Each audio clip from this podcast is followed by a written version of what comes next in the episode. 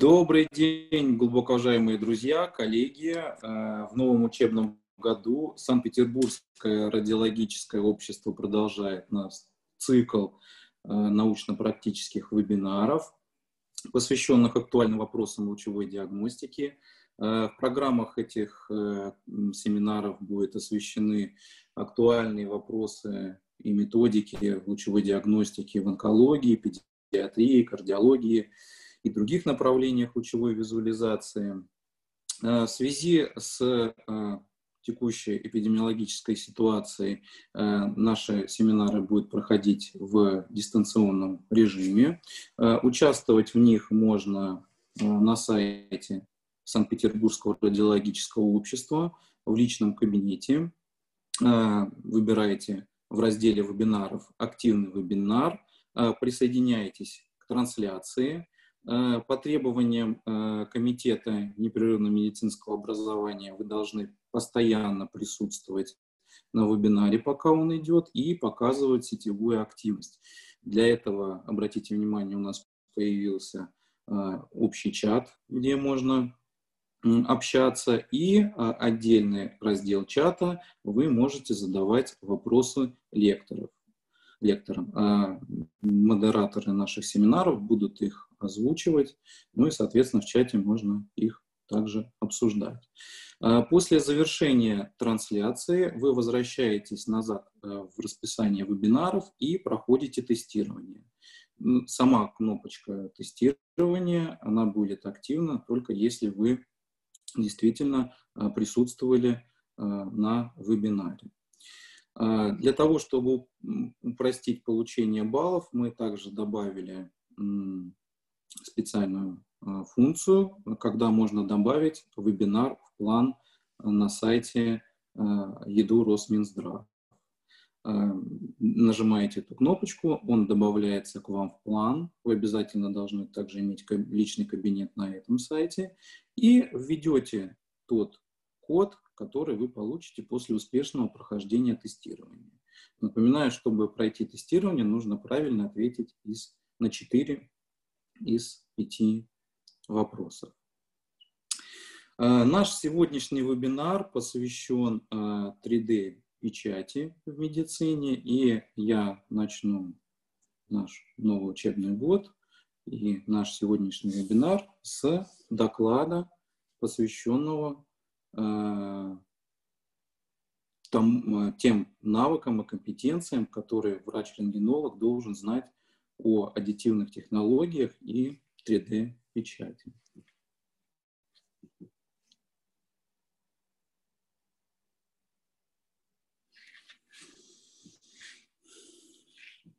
Э, наверняка вы задались таким вопросом, причем здесь рентгенология и 3D-печать. Ну, так получается, что среди всех врачей клинической специальности. Именно врачи-рентгенологами не обладают необходимыми знаниями, навыками и компетенциями, чтобы играть э, ключевую и центральную роль э, в медицинской лаборатории 3D-печати, потому что они обладают, имеют э, наилучшие знания по лучевой анатомии, имеют навыки трехмерного моделирования, потому что каждый из нас, особенно те, кто работает в компьютерной томографии, э, обладает навыками построения различных реконструкций, навыками э, пространственного мышления и объемного представления различных органов и структур. Ну и также, э, общаясь с различными другими специалистами, они понимают, что клиницисту актуально для решения конкретной задачи, для постановки диагноза и э, выбора так, тактики лечения. Поэтому, как мы видим, э, врач-рентгенолог может являться центральным звеном во всем этом процессе 3D-печати в медицине. Ну, начнем мы с терминологии. Что же, как можно создавать различные прототипы или модели. Существует три основных способа их производства. А, первый – это субтракционный, когда мы из какой-то болванки постепенно удаляем лишний материал и получаем модель. К этим способам производства относятся фрезерование, точение, электроэрозийная обработка. Формирующий способ, когда мы конечную модель получаем деформация исходной модели при гибке, ковке и штамповке. И аддитивный способ производства, когда мы постепенно добавляем материал, наращиваем его до придания необходимой формы. Таким образом, 3D-печать а, и аддитивные технологии – это синонимы. А, это процесс создания объемных моделей произвольной формы из различных материалов путем послойного добавления последних. А, технологический процесс 3D-печати э, на основе данных лучевой диагностики состоит из нескольких этапов. Это получение первичных лучевых изображений, э, результат которых является в привычный нам дайком изображения, сегментация интересующих нас структур на этих изображениях, создание виртуальной полигональной модели, подготовка модели печати, непосредственно печать на 3D принтера, принтере, постобработка этой модели, и вот в результате у нас получается трехмерная модель интересующего нас органа или патологического процесса. Ну, начнем мы с первого этапа, это получение исходных данных, и посмотрим, какие же нам методы лучевой диагностики подходят для э, этого. А, как вы все знаете, у нас есть пять методов лучевой диагностики. Это рентгенодиагностика, рентгеновская компьютерная томография, магнитно-резонансная томография, ультразвуковая диагностика и радионуклидная диагностика. Вот для того, чтобы получать качественные 3D-модели, у нас исходные данные должны обладать высоким пространственным разрешением, высокой тканевой контрастностью и должны отсутствовать артефакты. Ну и ключевым является такой принцип, что чтобы получить качественную модель, мы ее должны качественно, максимально детально визуализировать с помощью лучевого метода диагностики. Без этого мы модель никак хорошую сделать не сможем. Ну, начнем мы с компьютерной томографии. Этот метод наиболее подходит для э, получения исходных изображений, потому что обладает высоким пространственным разрешением, как по оси X, Y, так и по Z, то есть по толщине среза. При этом метод обладает достаточно высокой тканевой контрастностью в отношении э, тех структур, которые хорошо поглощают или э, пропускают рентгеновское излучение. Ну а остальные структуры можно лучше визуализировать с использованием контрастного усиления. Ну и кроме того, а, небольшая минимальная толщина среза позволяет нам а, использовать различные способы постобработки изображений с построением трехмерных или многоплоскостных изображений на экране монитора. С этими навыками компетенции все специалисты компьютерной томографии знакомы, поэтому это является первым шагом к, к трехмерному моделированию и 3D-печати. А, следующая методика, это магнитный метод, это магнитно-резонансная томография. Он уже чуть хуже подходит э, для, для создания модели, потому что пространственное разрешение метода хуже.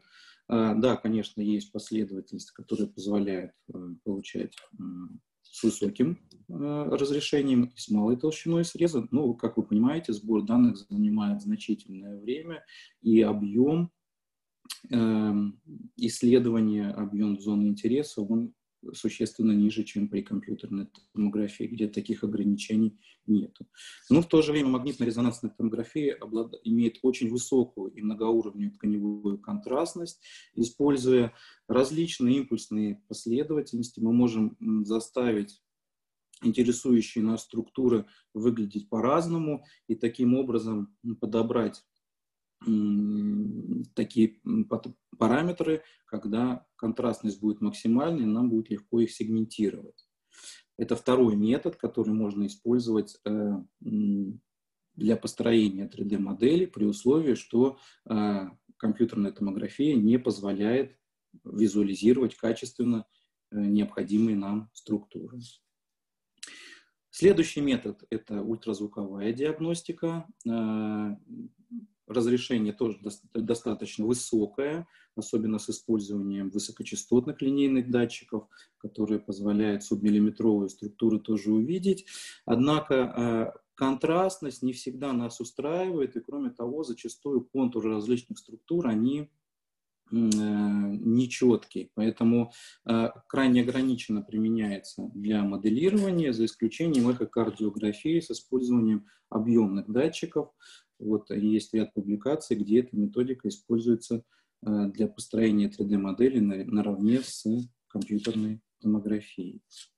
Ну и последний наш метод – радионуклидная диагностика. Как вы видите, обладает наименьшим пространственным разрешением, поэтому изолированно, к сожалению, эти данные для создания модели использовать сложно, однако совмещая изображение с данными компьютерной томографии, можно как раз вот увидеть то, что при нативном или даже контрастном исследовании не видно, и позволит нам все-таки а, правильно визуализировать зону интереса и а, сегментировать ее и построить 3D-модель. Э, рентгенодиагностика. Тут мы говорим только о плоскостных изображениях, казалось бы, вообще, которые невозможно из плоскостного изображения построить объемную модель, однако данные даже плоскостного изображения можно как-то использовать.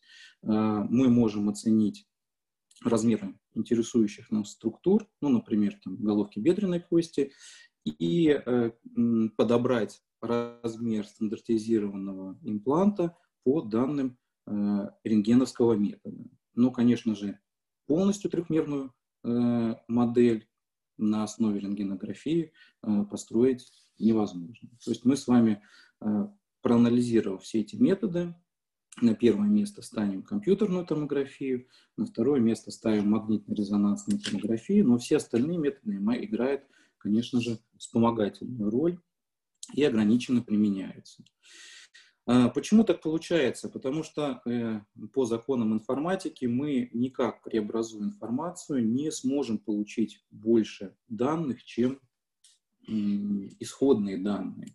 То есть мы никогда не сможем сделать более детализированную модель из менее детализированной. И вот такой пример, а, как э, в зависимости от исходных данных от качества исходных данных меняется детализация 3D-модели. Э, Мы видим, что низкая детализация входных данных, низкое качество модели, ну а высокая детализация позволяет получать очень качественные и детализированные модели.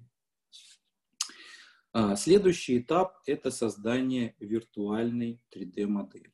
Для этого мы на лучевых изображениях обводим зоны интереса. Это может быть целиком орган, это может быть патологический процесс. Мы можем одним цветом одни структуры отмечать, другим э, какие-то другие. И вот на каждом срезе, проводя вот такую сегментацию, постепенно проходя через все структуры необходимого объекта, мы получаем вот такую первичную 3D-модель э, на экране монитора. Ну, как мы видим, особенно при магнитно-резонансной томографии качество такой первичной модели, оно не очень хорошее. Это связано и с артефактами, и с физическими ограничениями разных методов.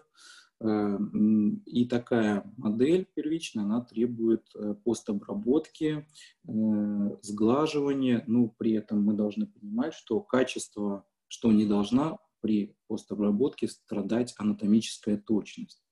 В частности, здесь представлена модель сердца с постинфарктным кардиосклерозом. Мы видим, что даже на обработанной модели зоны постинфарктного кардиосклероза соответствуют исходным данным. А, вот такая STL-модель, она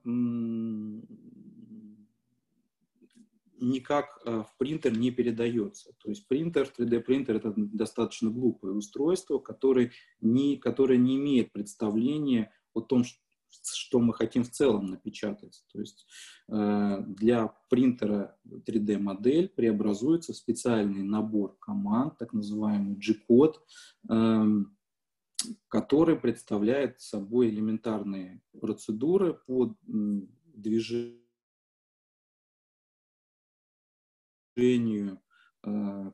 печатающего пластика, о температуре, о движении стола. И э, принтер просто глупо выполняет эти команды. Если на каком-то этапе у вас произошел сбой, то есть модель неправильно рассчитали, она упала или деформировалась, то принтер об этом знать не будет и будет просто выполнять эти команды, пока они не закончатся. Хочется отметить, что э, для того, чтобы создавать модели, не требуются какие-то специальные супермощные компьютеры и дорогостоящее программное обеспечение. Все это можно реализовать на обычных персональных компьютерах э, и использовать свободно распространяемое программное обеспечение как для сегментации, так и сглаживания и для э, генерации G-кода. А, следующий этап – это непосредственно печать модели.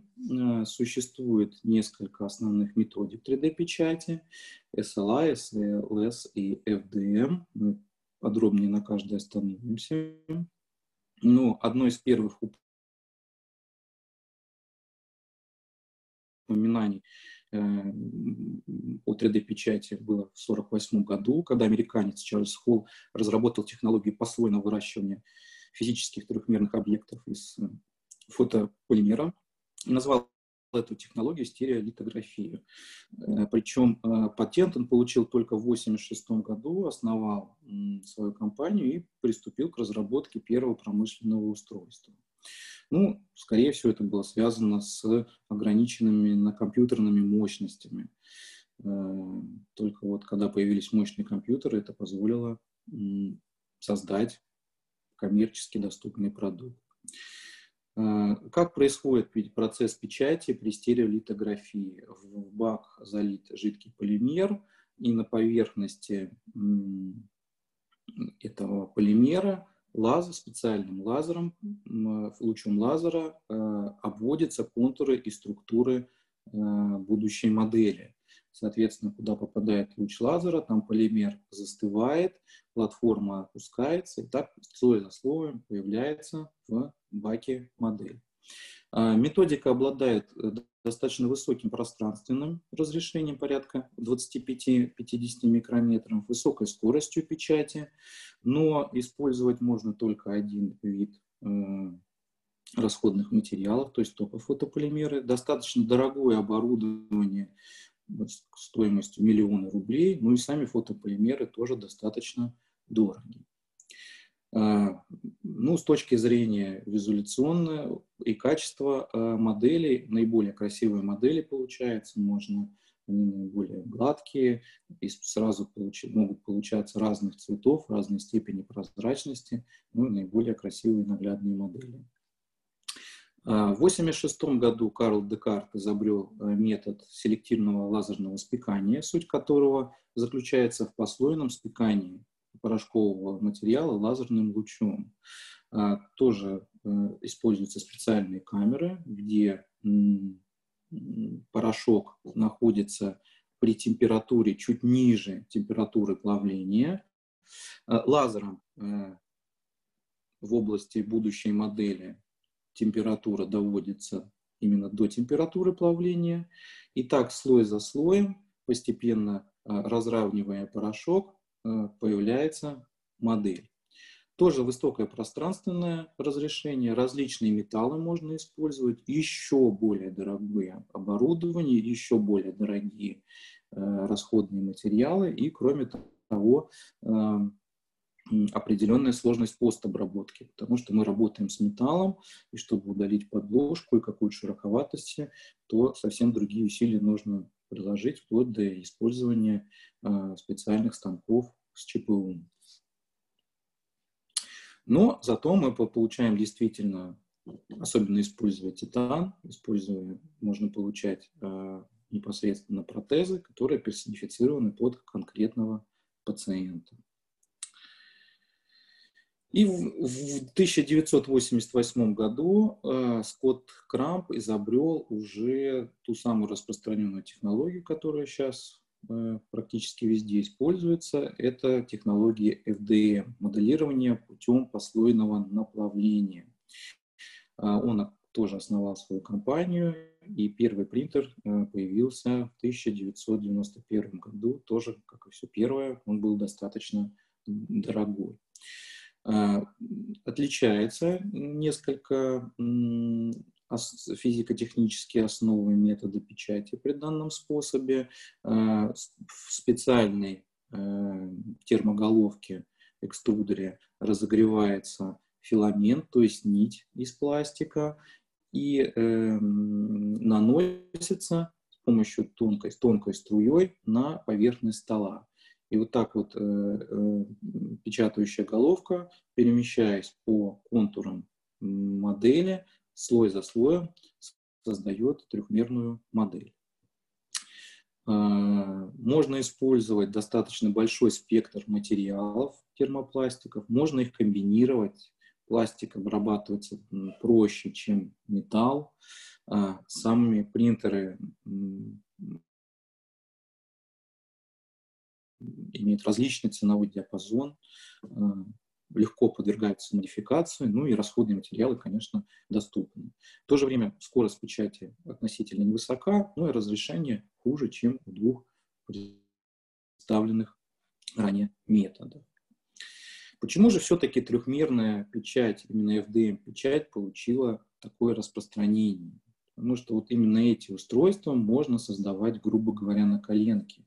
И в 2006 году был запущен проект RepRep, э, нацеленный на производство принтеров, которые способны себя реплицировать. Ну, конечно, принтер мотор не напечатает, экструдер не напечатает, но э, ключевые связующие элементы Э, он, соответственно, позволял воспроизводить.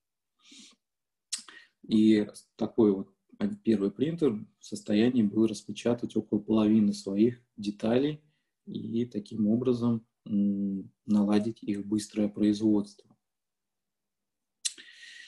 А, следующим ключевым моментом FDM-печати является, ну, кроме принтера, является именно расходный материал, то есть пластик, Э, из которого мы и печатаем. Ну, один из самых распространенных пластиков – это полилактит, который представляет собой биоразлагаемый пластик, в основе которого находится молочная кислота.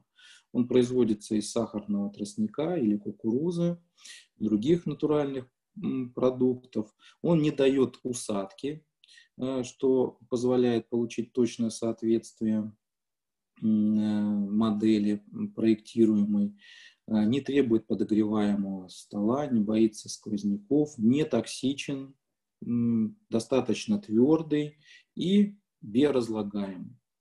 Ну и у него, конечно, есть минусы, не только плюсы. Он под воздействием воздуха и ультрафиолета становится хрупким. У него достаточно низкая температура размягчения, поэтому если мы модель оставили на солнце, то она может размягчиться и потерять форму.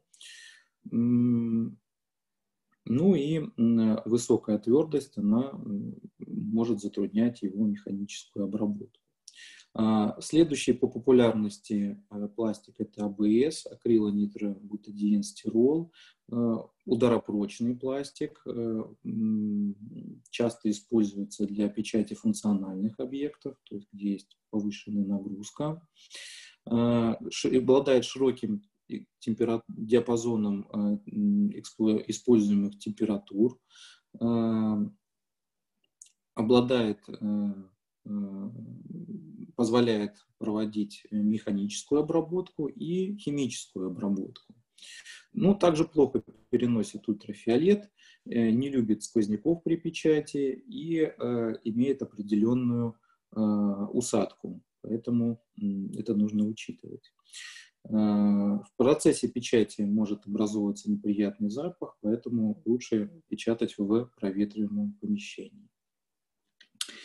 А, высокопрочный полистирол или хипс, э, мягкий пластик, э, создавался для использования совместно с АБС для печати подложек и вспомогательных компонентов при двухэкструдерной печати. А, обладает меньшей усадкой, чем АБС, меньшей плотностью, чем ПЛА, поэтому более легкий, а, достаточно мягкий, поверхность матовая, как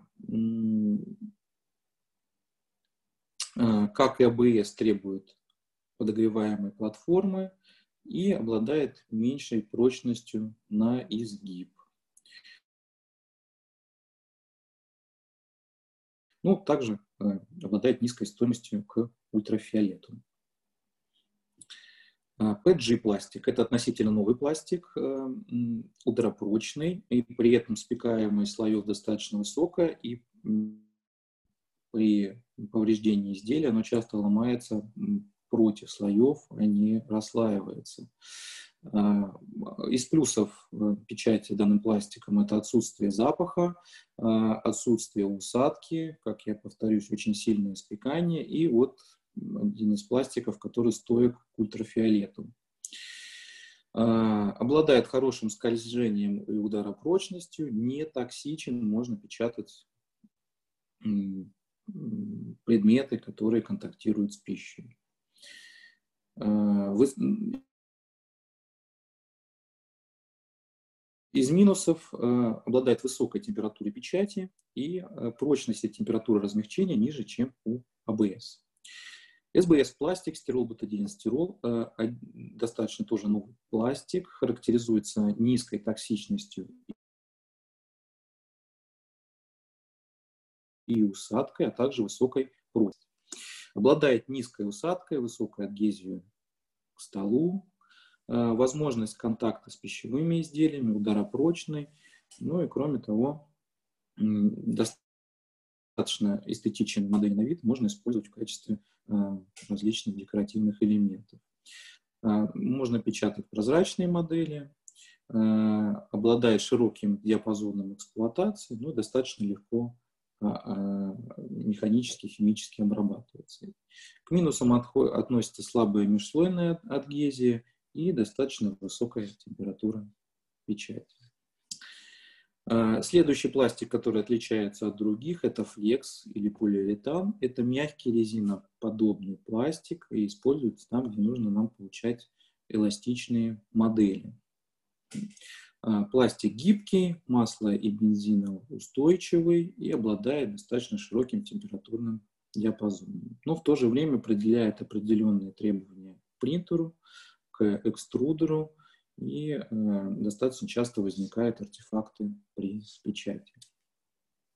Следующий пластик, который мы рассмотрим, это нейлон, э, синтетический материал из семейства полиамидов. Он стоит к стиранию и в основном печатаются различные э, втулки, шестеренки и тому подобное.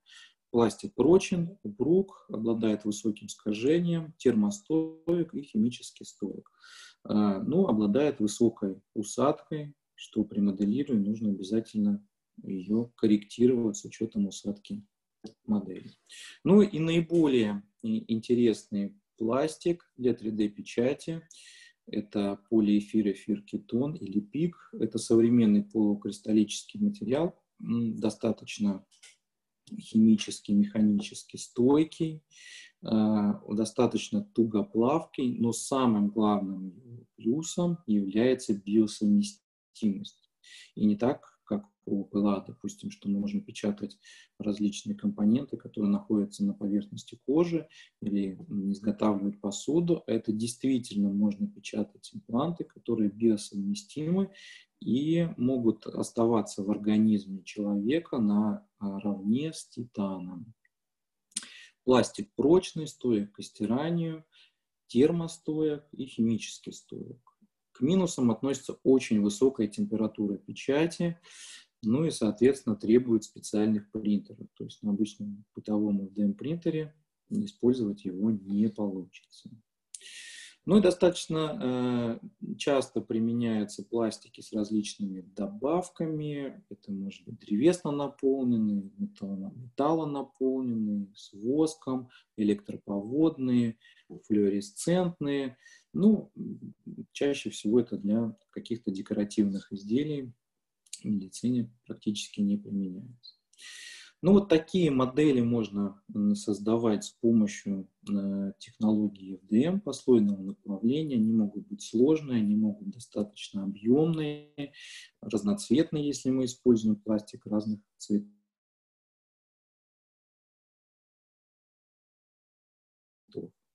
Если сравнивать между секторных методов, мы видим, что наиболее гладкие модели э, используются при SLA-печати, ну а FDM-печать, конечно, э, имеет определенную модель шероховатости и неровности, как вследствие физических принципов печати, так и э, вследствие оставления элементов вспомогательных компонентов, поддержек, подложек и тому подобное.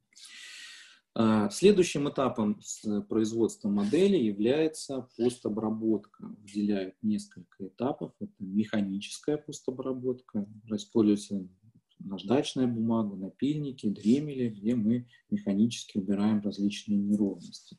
Термическая обработка, когда мы с помощью фена или горелки э, сглаживаем, чуть-чуть сплавляем поверхность, чтобы вот как раз вот эти неровности пропали. Ну, тут главное не перестараться, не перегреть поверхностные слои, чтобы они не, не увидеть внутреннюю структуру модели.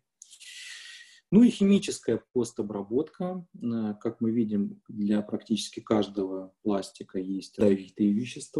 Чтобы использовать химическую обработку определенным классом работы с веществами ядовитыми определенной степени опасности. Ну вот ХИПС, СБС в пластике растворяется безвредным лимонином, а АБС пластик растворяется ацетоном. Вот как раз это можно использовать, чтобы вот получать вот такие гладкие красивые модели. А, модель мы получили, как же мы можем применять 3D-модели в медицине? Можно их применять в образовательном процессе, для предоперационного планирования, ну и создавать какие-то различные медицинские изделия, а, в частности,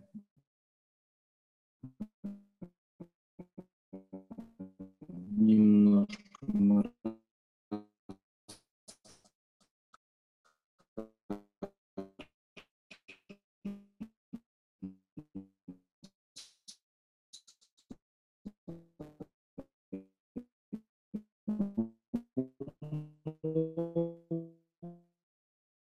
опыте. Гусь по основным направлениям, а остальные для э, операционного вмешательства.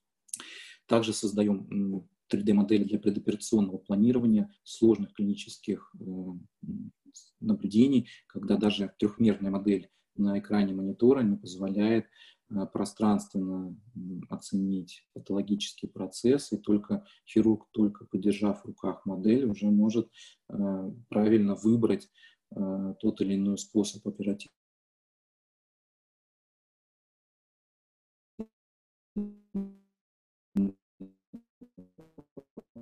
доступа или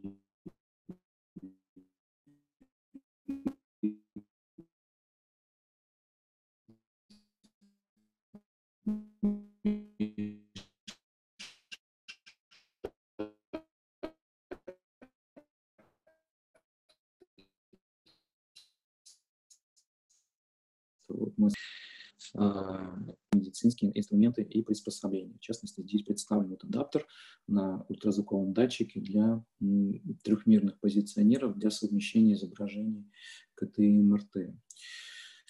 А, ну, а, на этом направлении я хочу остановиться чуть более подробно. Как вы все знаете, э, текущая эпидемиологическая ситуация – с ковид, с новой коронавирусной инфекцией. Она заставляет нас принимать нестандартные решения, что-то изобретать. И, конечно, 3D-печать не могла остаться в стороне. И наверняка вы видели в интернете и специальные сайты. Очень многие начали в начале пандемии разрабатывать собственные средства защиты органов дыхания и достаточно большой объем количество различных приспособлений имеется в доступе. Мы тоже разработали собственную э, модель многоразовой маски. Э, корпус, естественно, печатается на 3D принтеры, но все остальные э, компоненты вспомогательные можно легко приобрести в обычном бытовом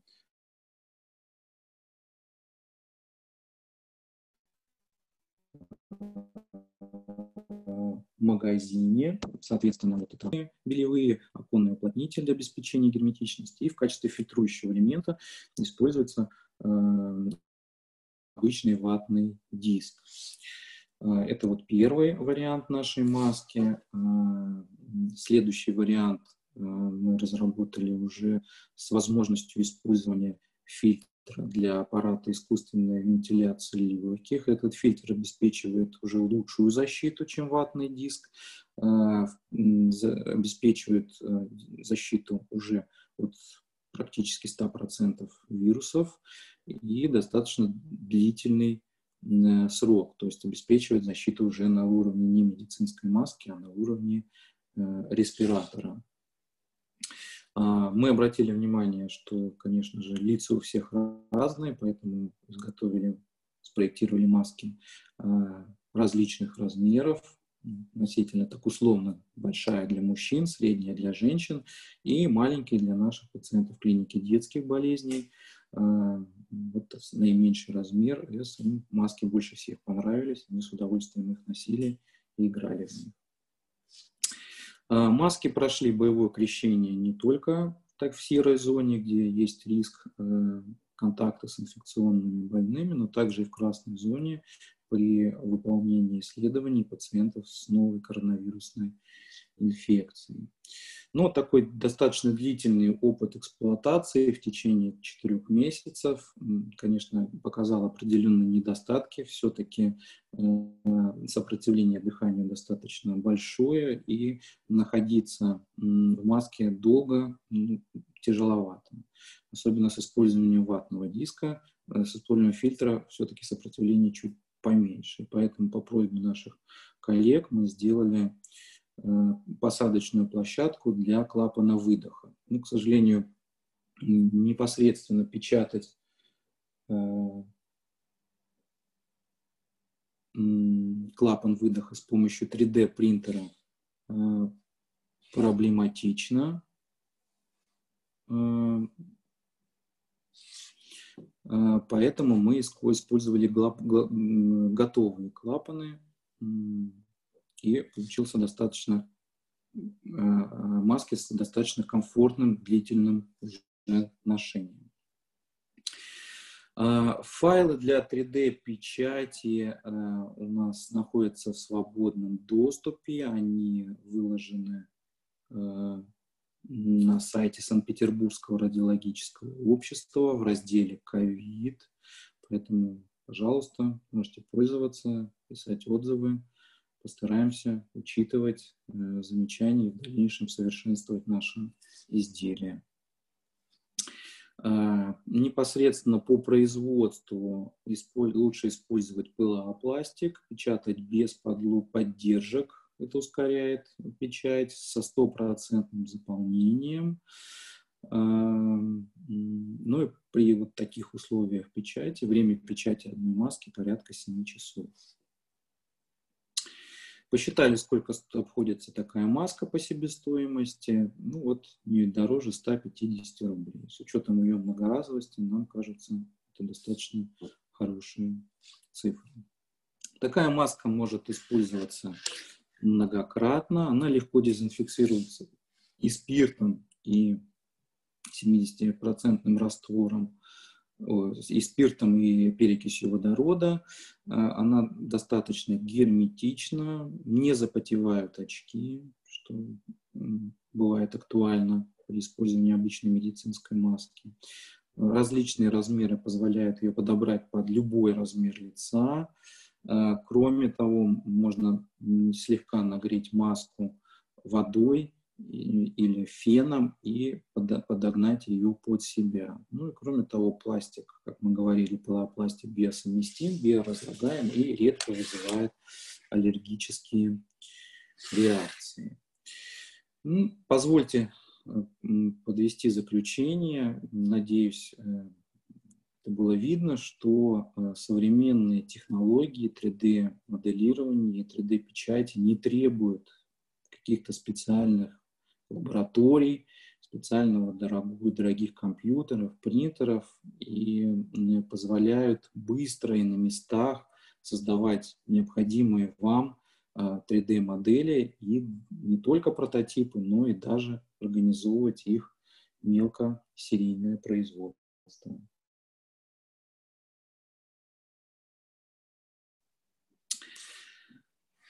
Благодарю.